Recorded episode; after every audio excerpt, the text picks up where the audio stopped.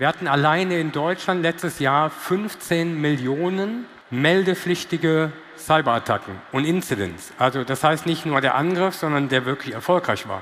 Wenn man so die Chronologie der SMS- und WhatsApp-Nachrichten durchlas, dann wusste man, da passiert irgendwas, da ist ein richtiger ein Shutdown gerade im Gang und da war relativ schnell klar, was da gerade Sache ist.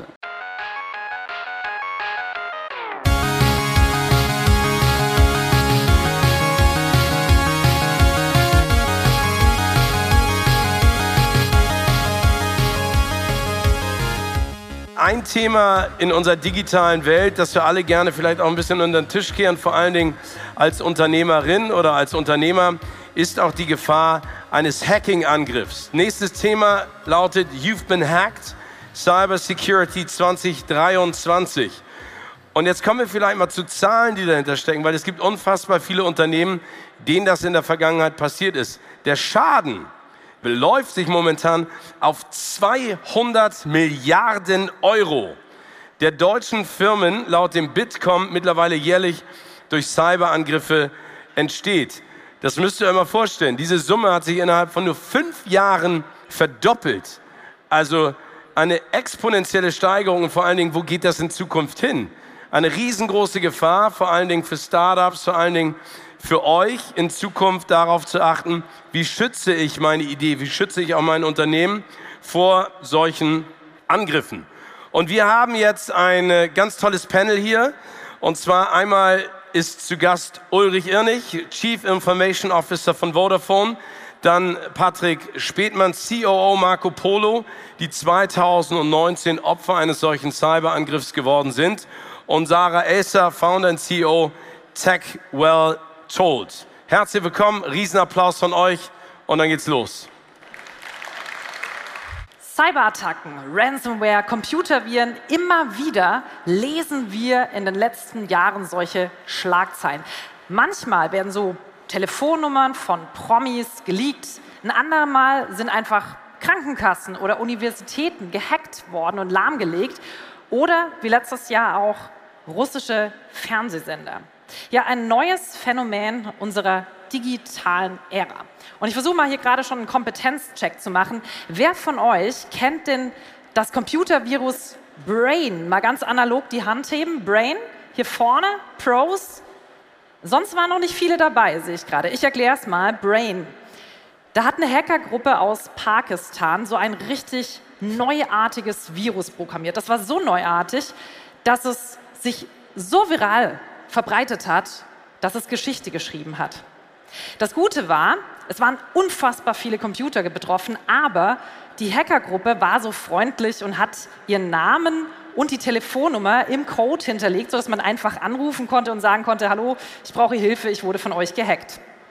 Klingt ein bisschen komisch, eigentlich läuft es anders ab, ist auch komisch, aber das war jetzt gerade die Geschichte des allerersten Computervirus der Welt. Zwei Brüder aus Pakistan wollten nämlich eigentlich die damals neuen DOS-Betriebssysteme testen und schauen, welche Sicherheitslücken haben die, haben das auf Diskette gespielt, weiter verbreitet und weitergegeben und haben so praktisch aus Versehen den ersten Computervirus der Welt geschaffen. Ja, ein paar Wochen später mussten sie die Telefonnummer löschen und ändern und in der Zwischenzeit ist Computervirus, Ransomware, Schadsoftware überall und wie die Hackergruppen so ticken was man wissen muss über die Angriffe und vor allem, wie man sich dagegen schützen kann, das erkläre ich jetzt gleich gemeinsam mit dem CIO von Vodafone Deutschland und dem CEO von Marco Polo, Uli Irnig und Patrick Spätmann. So, ein Hackerangriff, das ist jetzt heutzutage schon was relativ Bekanntes. Wenn ihr beide jetzt ein Buch schreiben dürftet, müsstet über die Cybercrime-Situation in Deutschland, was für einen Titel hätte das Buch und was würde so im Abstract drinstehen, Uli? Äh, bei mir wäre der Titel Der digitale Supergau und der Abstract wäre Jeder wird betroffen sein. Jeder wird betroffen sein. Das wird bestimmt ein Bestseller, nachdem die Reaktion hier schon so geil war. Öh, Cybersecurity, jeder wird betroffen sein. Patrick, was, hast du vielleicht einen netteren äh, Titel? Naja, da der Titel Blackout, Tomorrow Will Be Too Late ja schon belegt ist, würde ich tatsächlich meinen Titel In Doubt, Stay Out nennen, weil nach wie vor der größte Angriffsvektor für Cyberangriffe immer noch vor dem Rechner sitzt. Und ich glaube, da muss man die Awareness immer weiterhin einfach trainieren. Ich glaube, so marketingtechnisch ist das der coolere Titel. Wir reden gleich drüber. Du hast nämlich gerade schon was Spannendes angesprochen. Was kann man dagegen tun? Kommen wir gleich dazu. Was passiert da eigentlich so bei den ganz Großen? Ähm, Patrick, bei euch war es, ja, wir fangen mal bei euch an, typisch für Hacking-Angriffe Feiertage. Bei euch war es praktisch so ein regionaler Feiertag. Was ist genau passiert? Regionaler Feiertag, das ist nett ausgedrückt, ist eigentlich ein normaler Arbeitstag gewesen, aber wir hatten vorher quasi das Oktoberfest.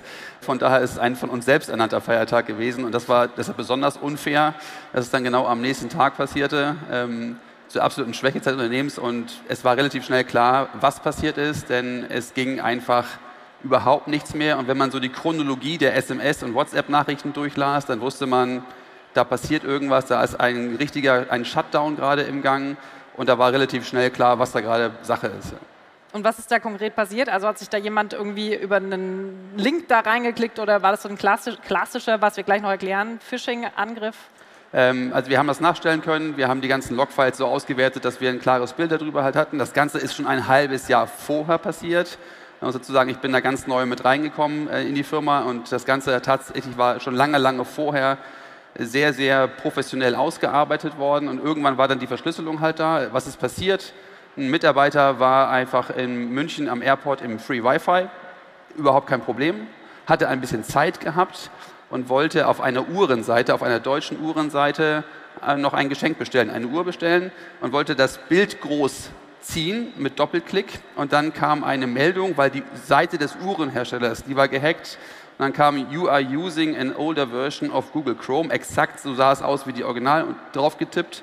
Und leider war die Sicherheitspolicy bei dem Rechner, weil der Kollege viel in Asien arbeitet, man wollte ihm eine hohe Performance geben, so schwach eingestellt, dass ich dann die Schadsoftware exen konnte. Und das nächste Mal, wenn er bei uns im Netzwerk war, äh, war die Schadsoftware verbreitet. Das ist schon mal eine wichtige Info, dass tatsächlich die meisten Angriffe, die so gezielt stattfinden, tatsächlich eine Weile brauchen, bis sie quasi erkennbar werden, weil der Hacker ist schon lange im System, aber dann erst kommt meistens ja eine Verschlüsselung und so weiter, sprechen wir auch gleich. Anderes Thema ist natürlich auch, warum wir das so erwähnt haben mit dem Feiertag. Es ist nicht tatsächlich so, dass die oft an Feiertagen gehackt werden, aber man muss ja dazu sagen, ihr habt dann auch mit so einem Hangover 72 Stunden erstmal durchmachen müssen. Da ist erstmal viel Panik dabei, auch Uli, bei euch noch viel, viel mehr. Ihr seid hm. kritische Infrastruktur. Ja. Was ist bei euch genau passiert in Portugal? Also es ist ja öffentlich, äh, wir haben in Portugal natürlich auch ein Mobilfunknetz und äh, bei uns ist Folgendes passiert, auch übrigens lange vorher, unerkannt ins Netz gekommen, dann über Social Engineering tatsächlich die Manipulation von Credentials und damit Zugriffe zu bekommen, auch Zwei-Faktor-Authentifizierungszugänge bekommen und dann haben die Hacker, und die hatten nur eine Motivation, nämlich zu sabotieren, die haben quasi das gesamte virtuelle Mobilfunknetz lahmgelegt, sodass weder Kommunikation für unsere Kunden noch unsere eigene Kommunikation mehr funktionierte. Und das ist natürlich schon so ein Ding, ne? weil tendenziell greift man ja zum Handy und sagt, jetzt rufen wir mal ein paar Leute an, geht dann nicht mehr. Und äh, wir haben das sehr genau mitgeschnitten, was die Hacker da gemacht haben. Und man konnte wirklich sehr gut sehen, nachdem sie genug Credentials hatten, wie die Löschfunktionen betätigt worden sind. Wir haben dann knapp zwei Tage gerödelt, wirklich zwei Tage, Tag und Nacht gearbeitet, um das Netz wiederherzustellen und damit die Kommunikation wiederherzustellen. Das, was für uns das Essentielle war, dass trotz der Sicherheitsmechanismen immer noch nach Wegen gesucht wird, die zu überwinden. Krisenplan, das ist ganz wichtig, bitte auch an Kommunikation nachdenken, wenn so ein Netz tatsächlich down ist, wenn kein Mobilfunk mehr funktioniert. Wie, wie kommuniziert man denn dann? Ich würde gern da komplett drin bleiben und das nochmal alles ein bisschen ausbaden und austreten, was da alles passiert ist, weil es wie so ein Krimi ist, natürlich von außen betrachtet. Ich würde aber gerne nämlich zu dem Punkt gleich mal kommen, was man alles tun kann. Was aber so ist, wir haben, wir haben dieses Bild auch von so einem Stock-Footage-Anbild und dann sieht man immer, wenn man Hacker eingibt, ist so ein Typ mit einer Kapuze. Das ist ja überhaupt nicht mehr so. Ne? Also wie, kann man sich so Hackergruppen heutzutage vorstellen? Die Leute, die mit Kapuzenjacke rumlaufen, sind nicht mehr da. Ne? Also das sind tatsächlich Interessensgruppen, die zusammenarbeiten und die machen das sehr professionell.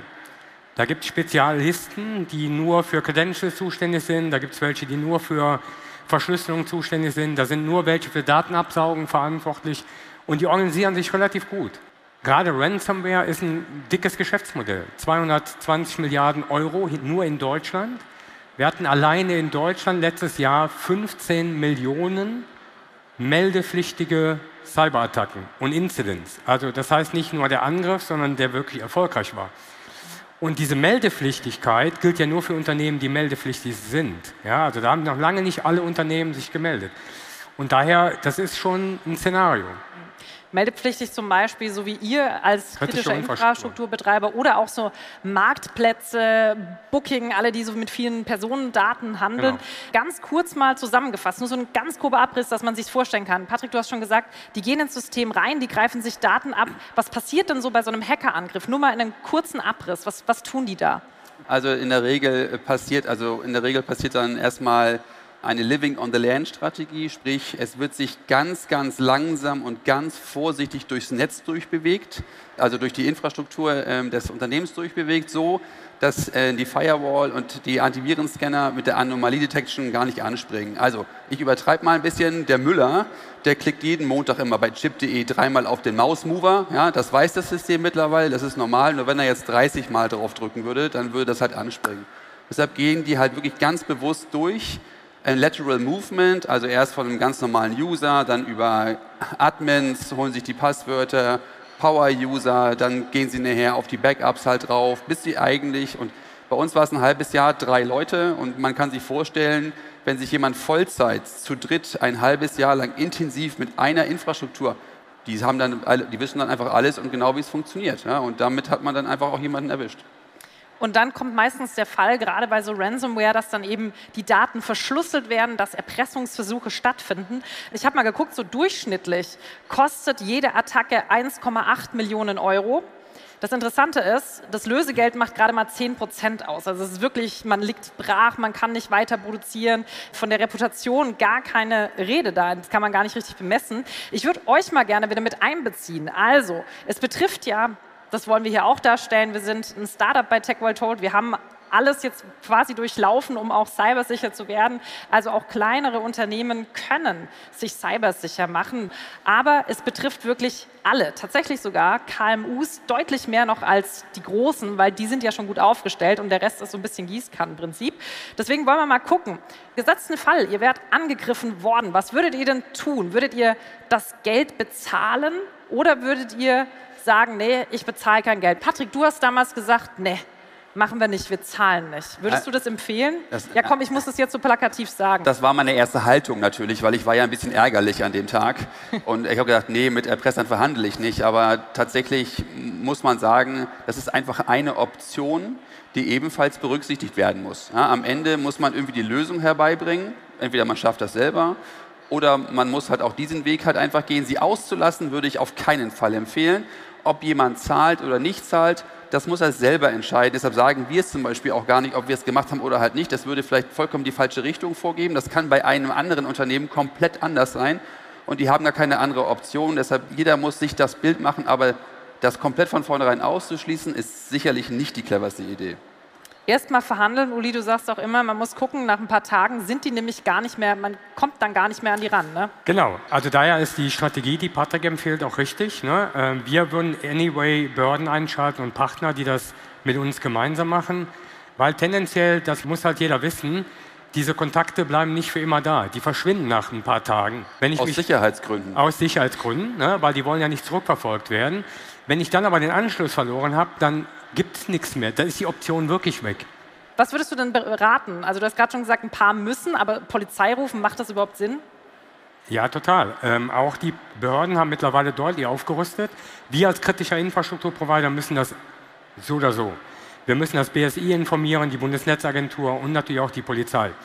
Die haben mittlerweile halt wirklich gute Kräfte, die halt auch in so einem Attackenfall auch gut unterstützen können. Das war nie immer so, aber mittlerweile ist es so. Ja? Und was ich auf jeden Fall jedem empfehlen würde, sucht euch eure Partner jetzt, bevor der Ernstfall kommt und nicht danach. Weil danach die Wahrscheinlichkeit, dass er die nicht kriegt, ziemlich groß. Und wenn der Ernstfall kommt, und davon muss jeder ausgehen, dass er kommt, muss ich jemanden freitags um 22 Uhr anrufen können, der auch dann kommt und nicht sagt, wir machen erstmal einen Vertrag, und dann gucken wir mal weiter. Weil dann ist die Sache gelaufen. Persönlich haftbar sind die Geschäftsführenden. Mhm, das heißt, genau. uns trifft das tatsächlich. Was muss man denn machen, damit man sagt, okay, ich bin gar nicht so belangbar. Ist es sowas wie beim Einbruchschutz, dass man sagt, naja, wenn ich die Versicherung sagt, wenn ich die Tür nicht abgeschlossen habe, bin ich selber schuld? Gibt es da sowas? Ja, ich muss als Unternehmer ja Vorkehrungen treffen, dass meine Daten und die Daten meiner Kunden geschützt sind. Und damit geht's los. Also das heißt, was habe ich für Sicherheitsmethoden implementiert? Ne? Also gerade Vulnerabilities, also Schwachstellen, Lücken schließen, Teams vorbereiten, Krisenpläne haben. Ich muss wirklich alles Erdenkliche tun, dass dieser Ernstfall nicht stattfinden kann, dass die Hürde so groß wie möglich ist. Was kann man denn machen, Patrick, wenn man jetzt so eine Cyberattacke hat? Was kann man denn akut machen? Was sind denn so die wichtigsten und richtigen Schritte, um da gut durchzusteuern? Also ich, äh, wenn man mit so Cyberversicherungen redet, dann haben die gerne so ein Handbuch. Hoffentlich nicht ich, digital. Und, und ich sage euch ehrlich gesagt, in dem Moment hat keiner Zeit, tausend Seiten nachzuschlagen, wer jetzt was machen müsste. Die Grundprozesse und Grundabläufe, die müssen im Kopf sein sofort externe Hilfe holen. Es ist klar, dass man es nicht alleine schaffen wird. Forensik, Incident Response Management, Managementberatung, Legal, Verhandlungen, wie auch immer, es muss alles. Kommunikation. Das sagte, was Uli sagte. Hm. Da kommen nur Menschen für Menschen, nicht weil irgendmal einer einen Vertrag mit irgendwem ausgeschrieben und verhandelt hat. Das ist immer die Chicago Airport Question am Ende. Ja? Also, wenn du Leute einstellst, musst du dir überlegen, habe ich Bock mit dem in Chicago am Airport, der Blizzard kommt, ich bin 24 Stunden gefangen, habe ich Bock mit dem da zu sitzen? Und genau das ist auch so ein Partner. Wenn es halt mal wirklich losgeht, habe ich Lust, mit diesen Leuten wirklich tagelang ohne Schlafen nebeneinander zu arbeiten. Ja. Und diese Truppe braucht man dann. Und dann hat man schon ehrlich gesagt einen ganz, ganz ersten großen, richtigen Weg eingeschlagen. Uli, noch zum Schluss, was kann man denn präventiv tun, um gar nicht erst in diese ganz blöde Situation zu kommen? Ich glaube, wir können schon mal hier verraten, es ist nie unmöglich, gehackt zu werden, aber was kann ich tun, um es möglichst zu erschweren? Kein Backup, kein Mitleid. Ich kann nur sagen, guckt, wo ihr eure so Daten... spricht ein wahrer CIO. Ja. wo liegen eure Daten? Sind die Daten aktuell? Könnt ihr wiederherstellen? Das wird der Hauptschlüssel sein. Also habe ich meine Daten so gesichert, dass der Angriff an den Daten vorbeigegangen ist. Ja, weil auch das werden die Hacker versuchen, natürlich zu kompromittieren. Und übt das Wiederherstellen. Ich kann das nur empfehlen. Alle haben schon mal ein Backup gemacht und ich kann euch versprechen, das Wiederherstellen geht nicht schnipp und dann ist es wieder da. Übrigens, auch wenn ihr die Schlüssel kauft von den Hackern, also wieder zu entschlüsseln, dauert auch Zeit. Das ist nicht morgen erledigt und kein Klick. Eine allerletzte Frage, die ich an euch beide habe. Ich habe zu Beginn gefragt, wenn ihr ein Buch schreiben würdet, hm. was wäre der Titel, was wäre auf dem Abstract. Ich mache das mal anders, wenn ihr nur einen einzigen Tweet hättet, für alle, die jetzt hier nicht in der Stage sind und ihr haut nachher noch einen Tweet raus von dem Panel, was wäre euer, Achtung, Entschuldigung für das schlechte Wortspiel, Lieblingshack für Cybersecurity, das ihr jedem empfehlen würdet? Patrick, was ist dein Lieblingshack? Naja, also ich würde einfach sagen, dass man sich halt darüber klar sein muss, über die, über die Bedrohung an sich und das Thema Awareness, wir haben es eben kurz gehabt, Phishing und so weiter, Kampagnen, das ist das A und O. Das ist das Haupteinfallstor und das kann man ehrlich gesagt nicht häufig genug propagandieren und halt auch in den Firmen und testen und machen und tun. das ist das A und O. Uli, dein Lieblingshack? Mein Lieblingsrezept ist, hab die richtigen Partner an deiner Seite. Ich möchte nicht spoilern, Vodafone und Accenture machen das ziemlich gut. Also daher, wer noch keinen Partner hat, wir hätten Zeit. das ist doch schon mal gut zu wissen. Ich bin mir sicher, da melden sich viele. Ich habe vor allem gelernt in dieser ganzen Cybersecurity-Reise, die wir mit euch, Accenture und eben mit unserem Startup Tech World Hold machen durften. IT-Sicherheit ist kein Zustand, sondern das ist ein Prozess, den man ja. immer und immer wieder gehen muss. Die lassen sich was Neues einfallen. Wir müssen das auch. Ich bin mir sicher, bei euch kann man sich gut Rat holen. Ich bin mir sicher, bei euch ist jetzt alles ziemlich gut aufgestellt und du bist als Experte auch immer gerne dabei. Deswegen sage ich vielen Dank. Das war jetzt nicht Chicago und Airport, aber es war eine tolle Nummer auf der OMR. Ich danke euch vielmals, Patrick und Uli.